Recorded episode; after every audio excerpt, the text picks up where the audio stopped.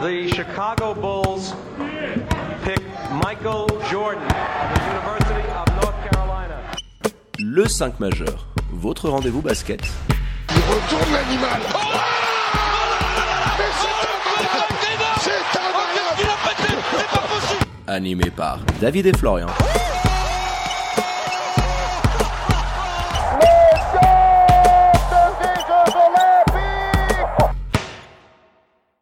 Bonjour, buongiorno, good morgue, bienvenue à toutes et à tous dans votre talk show basket préféré, le 5 majeur, l'émission qui dit tout haut ce que le monde du basket pense tout bas. Et pour m'accompagner, il est là, plus beau que jamais, votre expert basket préféré, Florian Jass, qui s'est régalé devant ce mercredi soir de basket. Comment il va? Et ben il va très bien avec sa petite euh, Sampé dans les studios. Là, il est, il est bien, il s'est déshydraté. Il a vu, il a vu un beau match ce soir, pas forcément celui de SB League Men, mais il est bien content. Ouais. Alors, pour ne rien louper de l'actu Swiss Basket et NBA, vous savez quoi faire, vous foncez, vous abonnez aux différents comptes de l'émission sur les réseaux sociaux, at le 5 majeur. Tout en lettres. D'ailleurs, n'oubliez pas notre grand jeu concours. hein. Je vous le rappelle, en ce début d'année 2021, il reste que quelques jours pour tenter de En remporter. tout cas, nos auditeurs sont pas prêts de l'oublier. Hein. T'en parles à tous les, à tous les débuts. Quel il bouffa tous les râteliers celui-là. Donc je le disais, pour gagner la PlayStation 5 avec 2K21, parce qu'on fait les choses comme il faut, vous allez sur nos différents comptes Instagram et Twitter. Et pour celles et ceux qui l'ignorent également, le 5 majeur indisponible sur toutes les diverses plateformes de podcast pour retrouver les derniers épisodes de votre talk show basket préféré. Allez, sans transition, on ouvre notre page Swiss Basket. Petit point résultat pour commencer avec la dernière journée, la très courte victoire de Lugano, c'était dimanche face à Nyon 92 à 89 à l'Istituto Helvetico pour le compte de la 14e journée. Florian, j'avais annoncé hein, la victoire de Nyon dans notre petit podcast, c'est pas passé bien loin, mais euh, du côté des Tigers, Steinman et Jules O, MVP de la journée, on avait quand même décidé autrement. Ouais, malgré en face, c'est un bon Benoît Aimant. J'ai bien aimé ce qu'il a fait. J'ai bien aimé ce que les Lyonnais ont fait une nouvelle fois. Euh, ça monte en puissance. Il y a l'intégration d'Amir Williams. Ça va falloir voir comment ça prend un petit peu. Mais ça pourrait être une équipe, tu vois, qui a 2-3 matchs à jouer encore sur la phase retour, alors qu'on s'attendait à ce qu'ils prennent des pins toute la saison. Oui, il va falloir voir face à Star Wings notamment, mais ils l'ont montré. Euh, C'était un match qu'on voyait ouvert, indécis. Il l'a été, donc bravo aux Tigers euh, d'être allés le chercher euh, sur cette fin de rencontre. Mais je pense qu'il y aura beaucoup de motifs de satisfaction euh, du côté des joueurs d'Alain Atala. Allez, on passe maintenant à la rencontre qui nous intéresse de ce mercredi soir. Match en retard de la 11e journée cette fois-ci. Fribourg Olympique versus Union Neuchâtel. L'affiche était quand même alléchante. Mais que sur le papier, mon flow, puisqu'on a assisté à un véritable blowout à Saint-Léonard. Victoire 95 à 69 des troupes de Pétard.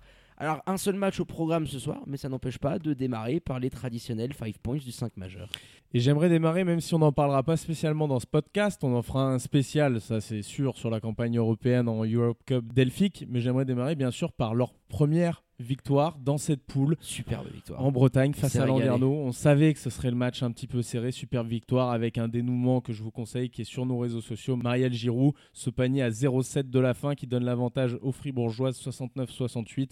Elles prennent pas de pion derrière et elles s'imposent dans ce premier match. C'est un petit peu un exploit quand on voit les forces en présence sur le papier, même s'il faudra respecter cette équipe, mais surtout c'était un petit peu la finale du groupe. Bah oui, une équipe de D1 française euh, qui a d'autres moyens, euh, que ce soit euh, sur le banc. donc une opposition très très costaud. C'était, tu l'as dit, le match annoncé. Maintenant, tu enchaînes avec Venise, qui est l'ogre de ce groupe, hein, qui était en Euroleague les saisons dernières, et les Belges de Phantoms, qui sont clairement le petit pousset. Donc là, tu as vraiment les feux au vert pour aller chercher cette qualification. Donc on embrasse Romain Gaspo, Bessrat Temelso pour cette superbe victoire. Euh, très belle éclaircie euh, dans cette soirée que de voir une équipe suisse qui réussit en Coupe d'Europe. Donc euh, que ça peut donner. hein, Parce que de l'autre côté, de celui de la SB League Men, on s'est pas forcément régalé. Je reviens à un autre match du soir. À nos moutons, on serait à l'accent fribourgeois, on va dire d'une certaine manière. Exactement. Deuxième point, les intentions d'une équipe de haut niveau qui contraste avec le début de saison qu'on les avait vu faire, c'est les Fribourgeois, que je trouve de mieux en mieux, avec des Suisses qui brillent, des Américains qui brillent aussi, on en reparlera des cas individuels un petit peu. Mon troisième point, il est directement concerné, c'est Paul Gravé, qui a été ce soir lunaire. Oh, magnifique. Qui a été à deux doigts de nous réaliser le match, euh, Le monsieur propre. On lui rasait le crâne. hein. Il est passé à deux shoots à la fin, un petit peu casse-croûte. de nous faire que- un match à 100%, à plus de 20 pions. Enfin, il... Monsieur propre, je l'ai noté Stratosphérique. 3 ou 4 fois sur le carnet, mais c'est impressionnant. ouais. Quatrième point, a-t-on surestimé le potentiel de cette équipe de Neuchâtel, notamment en début de saison? Et mon dernier point concerne également les Neuchâtelois. Qui est à blâmer de leur côté? C'est le premier débat. J'aimerais qu'on commence par ça un petit peu. Entre Daniel Goutals, les joueurs qui constituent l'effectif ou la direction par les choix qui ont été faits, qui toi tu vois comme vraiment responsable de l'état dans lequel se trouvent les Neuchâtelois, parce qu'il faut le rappeler, l'année dernière ils nous sortent une saison de second. Cette année, sur le papier en début de saison, on avait dit bah, c'est pas mal, ils ont bien recruté. il y a de je les voyais un et finalement Exactement. non. Et c'est vrai que là, tu es plus pour la lutte pour la quatrième place parce qu'il y a quand même un gap euh, qui s'est creusé entre Genève, Massagno et Fribourg. Et on a plus la sensation que tu vas commencer à regarder dans le rétroviseur avec euh, le BBC monté de euh, qui klaxonne euh, et qui fait des appels de phare. Mais il y a un tout. Je pense que c'est vraiment un tout, que ce soit de la part de certains joueurs suisses qui n'ont pas pu assumer. Mais si moi, je dirais qu'il y a peut-être quelqu'un à blâmer dans cette affaire-là, je pense que ce sont les choix en termes de recrutement qui ont pu être opérés. Alors, euh, l'année dernière, tu avais une alchimie joueurs étrangers, joueurs, joueurs suisses qui fonctionnait à merveille, mais tu avais quand même un corps de joueurs américains expérimentés, avec de la bouteille, et qui t'ont amené à certains paliers. Là, je trouve que sur tes joueurs suisses, tu es encore plus costaud. Tu as eu des recrutements qui ont été intelligents. Mais sur ce secteur intérieur, sur certains choix qui ont pu être faits, je trouve que tu pris trop de risques, trop de jeunesse, et qu'aujourd'hui, c'est un petit peu le boomerang que tu as lancé en espérant qu'il aille loin et qu'il te revient un petit peu à la figure. Parce que tu as aussi donné beaucoup niveau salarial sur tes joueurs suisses, enfin beaucoup, plus que ce que tu faisais avant, tu as plus de qualité, donc forcément tu as as prolongé, prolongé des joueurs aussi, oui. qui étaient déjà là et qui forcément ont des émoluments un petit peu plus conséquents parce qu'ils avaient déjà montré des choses intéressantes et qu'il fallait les garder, etc. Et que peut-être ils auraient trouvé des contrats ailleurs. Mais oui, les Américains déçoivent. On a déjà parlé un petit peu de ce secteur intérieur, voire beaucoup dans cette émission, bah, qui n'a pas le niveau. Qui n'a pas le niveau du tout. Tiens, et petite moi, question, je te coupe juste. Si tu pouvais prendre les Américains qui étaient là l'année dernière, à savoir Marquis Jackson, Oki, Morris et euh, Padgett par rapport à ceux de cette année, je pense que tu, tu prends les yeux fermés, les quatre de l'année dernière, même si ah, tu veux dire si, si je dois en chercher un, euh, même tu- si, tu, si tu dois choisir. euh, forcément, parce qu'il y a une question d'alchimie aussi. mais non, mais ce- ceux Mais- de l'année dernière, tes Américains, ton recrutement a été largement mieux réussi. Et cette année, tu, à mon avis, tu payes les fruits parce que tu avais beaucoup d'éléments à côté pour faire une très très belle saison. Et je pense que c'est le petit grain de sel dans le rouage qui fait un, un petit Après, peu tu n'as pas eu la, possibilité, tu avais essayé de prolonger Isaiah Williams, ça n'a pas été possible avec l'arrivée de son petit garçon, de sa petite fille, je me rappelle plus, je m'en excuse, mais Ouais, de la Belgique, mais au ça final, t'as récupéré Markel, tu vois, tu t'en étais pas si mal sorti au James final. Padgett, tu pouvais pas lui proposer ce qu'il allait chercher. Mais ce que je veux dire, c'est sur le recrutement qu'ils ont fait. Donc, on a dit la direction un petit peu. Je pense que Daniel Goutals met aussi son nez dans le recrutement. Alors après, je suis pas en train de les blâmer. Ils auraient peut-être pas pu prendre plus cher. Ça, c'est une certitude. Mais peut-être des joueurs qui savaient faire d'autres choses, avec d'autres qualités, d'autres défauts. Prêt pour gagner, un peu plus âgé. Là, euh, ça de manque d'intelligence dans clairement. un secteur qui est ultra important pour une équipe coachée par Daniel Goutals, en tout cas comme je vois son équipe de Neuchâtel depuis qu'il est arrivé dans notre championnat, c'est-à-dire dans le secteur des transitions. Pour avoir des transitions à jouer, tu as besoin de bonne défense. Tu as besoin de ça. Et de mecs qui courent. Il a les mecs qui courent. Mais défensivement, c'est Il dur. n'arrive pas à installer sa patte. C'est dur, voit, là. hein. Il aime- dur. il aime Face ce à la zone, tu et- vois, on en avait parlé. Je crois que c'était la question de la mort un petit peu qu'on avait faite dans notre preview euh, vidéo que je vous encourage à aller voir sur notre chaîne YouTube. On avait émis cette hypothèse. Est-ce que Daniel Goutals, là où on l'attend en tout cas, c'est face aux défenses en zone, notamment sur demi-terrain, et on voit que ça peine toujours. Mais est-ce qu'il a vraiment est-ce qu'il a vraiment Oui, mais est-ce qu'il a vraiment les éléments? Moi, au début, je me disais putain merde, il n'y arrive pas. Il y a pas d'attaque, il y a pas un peu de triangle, il y a pas des choses qui se passent. Mais je vois bien que sur le terrain, il n'y a pas l'intelligence requise par moment de certains joueurs américains qui sont ultra responsabilisés parce qu'il n'a pas d'autre choix. Il n'a pas non plus un effectif pléthorique. Et malheureusement, ça, ça freine cette équipe. Je dirais qu'il y a un petit peu de, de tout le monde. Oui, il y a un tout, et puis il y a aussi des tes joueurs suisses. Mais je pense qu'il faut le dédouaner par rapport à ce qu'il a à sa disposition quand même. et les joueurs suisses, euh, je me répète un petit peu, mais quand on voit l'effort financier qui a été consenti pour prolonger tes jeunes joueurs suisses, aujourd'hui, bon, tu as eu la blessure de Selim qui était probablement ton plus gros talent et qui t'a énormément handicapé. Euh, t'attends plus de Brian, t'attends plus euh, de Kubler qui est complètement euh, à l'envers. Kylian Martin, il est dans le trou. Les Alamir, événements, il la est blessé. Il y a un petit peu Johan qui te donne une- de temps en un temps. ouais. brin d'éclaircie, mais alors la léger. saison de Neuchâtel est pourrie, je dirais, par le début, par la pré-saison qu'ils ont eu avec toutes ces blessures. Alors après, il y a les interruptions Covid. Tu sais que j'aime pas cet argument-là, mais parce que toutes les autres équipes les ont. Mais ce début de saison où leur joueur majeur, comme Brian Colon, va subir une intervention chirurgicale quand même assez lourde. T'as À la Vernon pubis, c'est qui est ouais. Euh, aussi, je crois, c'est au quadri ou je sais plus où. Mais enfin, Au quadri, ouais. Mais t'as eu un cercle vicieux en fait. La, la saison, elle est moisie. T'as l'impression que tout tourne. euh, T'as Daniel Guidens qui vient mettre un bloc sur un nabir et lui casse un doigt ou je sais plus ce que c'était. Enfin, tu vois, la saison, elle tourne au cauchemar, j'ai envie de On dire. nous avait annoncé un écran, dis donc. Sur- là-dessus. Non, non, sur non. les faits, je, je ne crois pas. C'est Je ne sur crois pas. J'ai pas eu la même version en tout cas. Mais bon, voilà, dans les faits, tu as tellement de galères pour cette équipe-là qui en plus s'est trompée dans le recrutement, a peut-être pas les possibilités de changer ce qui a été fait. Et ça rejoint finalement mon quatrième point. On a surestimé peut-être cette équipe de Neuchâtel, forcément. Bah, je les ai annoncés premiers dans mon preview, donc je vais répondre à cette question et je pense que oui. Au-delà Euh, du classement, dans le niveau, moi je ne les ai pas annoncés classement, surtout dans la même. manière, dans l'évolution que tu parlais, notamment dans le jeu sur demi-terrain, qui était un axe majeur de travail dans lequel j'attendais notamment beaucoup Dan Goutal et son staff. Euh, les progrès sont pas si évidents que ça. Les choix de tes Américains, Vernon Tyler, on n'en parle pas beaucoup, mais qui déçoit énormément depuis euh, un peu plus d'un mois et demi, deux mois. Euh, cette cohabitation avec Brian Cullen qui suscite beaucoup d'interrogations et de questions qui sont légitimes. hein. Donc oui, clairement aujourd'hui, si je pouvais parler euh, au, David euh, de cet été au moment où j'enregistrais la vidéo, j'allais lui dire écoute, sur le papier c'était très très beau, c'était très alléchant, il y avait vraiment quelque chose qui pouvait se passer, mais il y a quelque chose qui n'a pas cliqué. Tu l'as assez répété, les circonstances euh, atténuantes se sont enchaînées à la loi de Murphy d'une certaine manière et ça t'a pas mis dans les bons rails. Et c'est vrai qu'aujourd'hui, quand tu vois en plus là où sont les équipes contre lesquelles tu étais supposé euh, te fighter en fin de saison, elles sont beaucoup plus avancées, elles ont des mois et des mois d'avance. Donc je me dis que quatrième, qui va se battre avec la cinquième place avec le BBC Montais, c'est aujourd'hui une position euh, somme toute assez ça. logique pour Neuchâtel. Et, voilà. et finalement, tu vois, dans ton intro, c'est pour ça que je voulais poser la question, mais je, je me doutais bien que c'était un plus un fait de langage. Même sur le papier, je trouve qu'il n'y avait pas match parce qu'on s'y attendait. On se disait dans- au tout début de match, quand on s'est regardé, je t'ai dit, bon, bah, j'espère que ce sera pas trop un gros blowout, mais voilà, on doutait du fait qu'on puisse voir un match et très rapidement, on s'en rend compte. Les Fribourgeois, ils sont complètement au-dessus.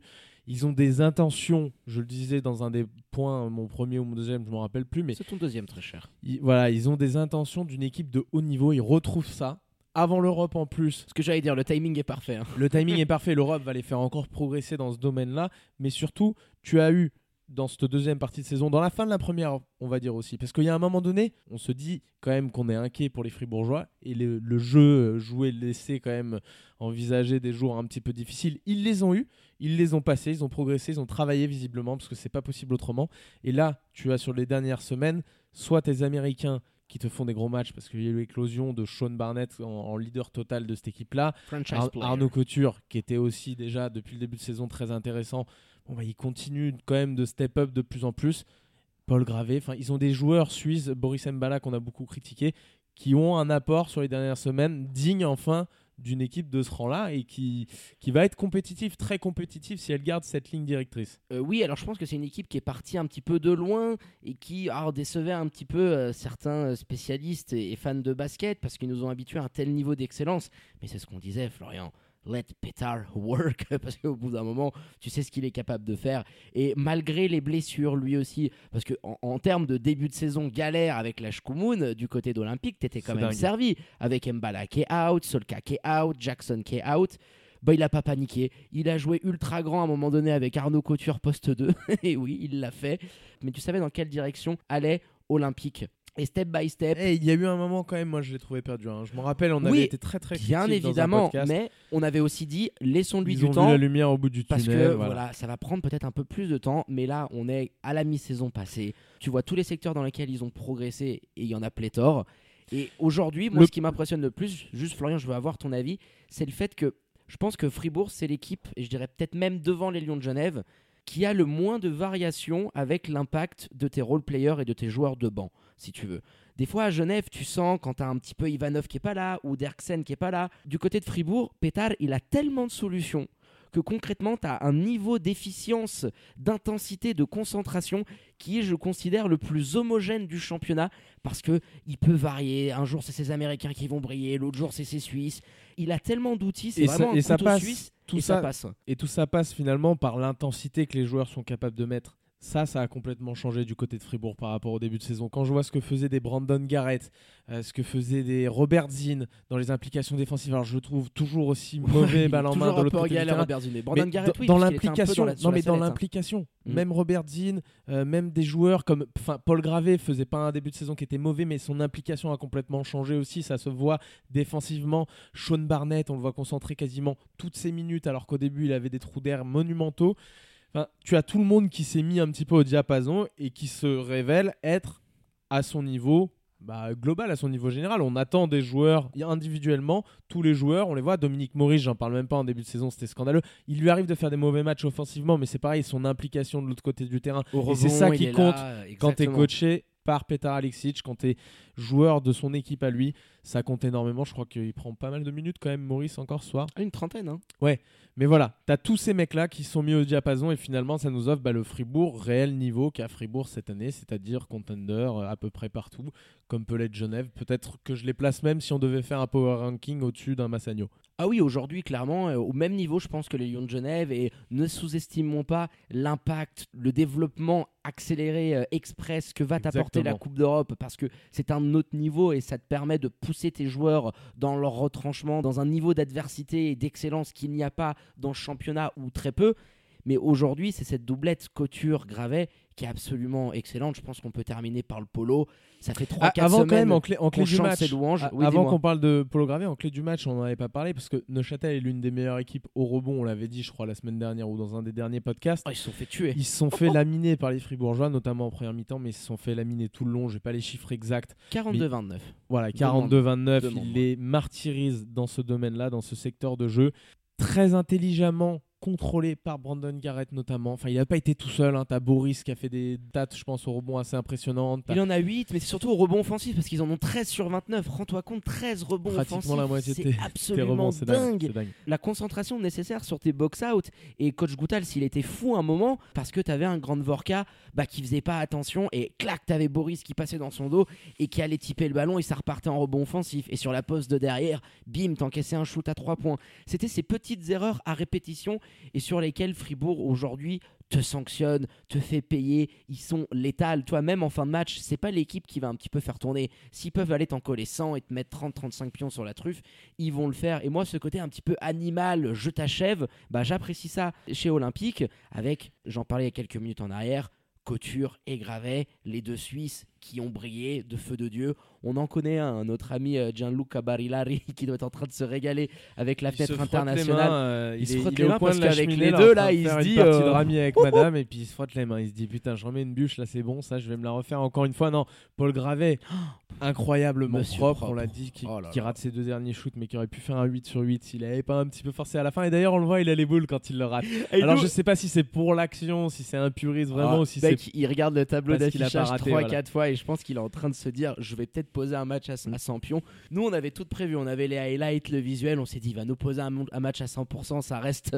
dans les annales et dommage. Bon, il finit quand même à 80 d'une efficacité diabolique. Il est présent sur les rebonds, sur les styles. tout comme Arnaud. hein, tout, hein. parce que on- Dans un on autre style, mais de les Paul, deux mais- ont été euh, Bien sûr, capitaux. comme Arnaud, t'as vu comme il va jouer les mecs euh, poste bas, il va se prendre ses ISO pour faire des petits step back dans le dos, envoyer le, Sur Markel envoyer la filoche derrière. Bon sur souvenir Markel, du pommier. Oh là, il a été Non, joué non. en 1 contre 1. Impressionnant. Très, très, très impressionnant. La panoplie, de ce- je pense que on l'a pas vu venir celui-ci. Mais candidat crédible au MIP, Arnaud Couture, parce que quand en début de saison on s'était donné nos candidats, il rentrait pas du tout, on n'avait même Oh pas non. mentionné son nom ou son idée. Candidat très crédible, Bon, on s'attendait à ce qu'il nous fasse du Arnaud, mais là, il est vraiment passé à un autre step-up, un capable joueur de faire beaucoup de choses. Il a international. travaillé, ça se sent. Oh oui, oh que oui. Et là, oui, euh, candidat MIP, euh, très très crédible, mon. La plus belle saison, je pense, de la carrière d'Arnaud Couture. Bah, marié, il est revenu à la maison dans une équipe où il est un peu plus responsabilisé. Il a jamais aussi bien shooté de loin. Faudrait qu'on se penche à ses pourcentages du parking, le bourg. Mais euh, il, il dégaine sévère. hein. Il doit peut-être pas être loin des 40% quand tu fais un petit peu le calcul sur cette saison. Donc. Un, un Couture qui, de toute façon, sera un pilier de l'équipe nationale suisse. Paul Gravet, qui, à mon avis, aura également beaucoup de minutes quand tu vois ce qu'il peut t'amener sur le terrain. Voilà, le, le glue guy, le facilitateur. Et en somme, derrière ces deux joueurs suisses, malgré des Américains, hormis, je dirais, Brandon Garrett, euh, qui n'ont pas été non plus euh, dans leur meilleur jour, une victoire euh, sans concession, dominatrice, 95-69, t'en mets une énorme sur la truffe du nom de Châtel et elle va te faire du bien au moral. Allez mon Flo, on a fait le point sur cette rencontre et ce match en retard de la 11e journée de championnat. Petit point comptable, alors pas de changement au classement, juste Fribourg qui conforte cette deuxième place devant Massagno, pendant que Neuchâtel, je le disais il y a quelques minutes, fait la mauvaise opération avec désormais à portée de fusil les Montezans de Double Peak qui les talonnent de près avec une toute petite défaite de moins. Et on termine avec The Cherry on the Cake, les remerciements habituels sur ce mercredi soir de folie, à fort accent fribourgeois, Thank you, my dear, pour la préparation de cette émission. À tout Et bientôt. merci à toi, David. Fort accent fribourgeois. Il y aurait pu en avoir un encore plus gros. On devait recevoir Boris Sembala dans l'émission. C'était son anniversaire en plus. C'était hein. son anniversaire. On l'embrasse. On lui souhaite un joyeux anniversaire. Et le bougre, quand même. Je viens de recevoir un message à l'instant. Le soir de son anniversaire, à 22h40, il m'envoie Damn, parce qu'il devait venir. Désolé, je shootais. Fort. Boris. Belle, euh, belle excuse. Belle mentalité. Voilà, Validé sans être shoot. passé au micro. En tout cas, merci à toi, David, et à bientôt, les amis. À tout bientôt, mon Flo. Allez, quant à moi, il ne me reste plus qu'à vous dire de prendre soin de vous. Faites pas trop les foufous, sortez couverts avec le masque et tout ce qu'il faut. Et bien évidemment, connectez aux réseaux sociaux de l'émission pour ne rien louper de l'actu Swiss Basket et NBA qui bat son plein outre-Atlantique. D'ailleurs, n'hésitez pas à aller checker hein, nos dernières vidéos hein, sur l'arrivée de James Harden. Le débat petit marché versus gros marché, c'est sur notre chaîne YouTube. Très bonne journée à toutes et à tous. Bonne fin de semaine et je vous dis à très bientôt pour un nouvel opus du 5 majeur. Ciao, ciao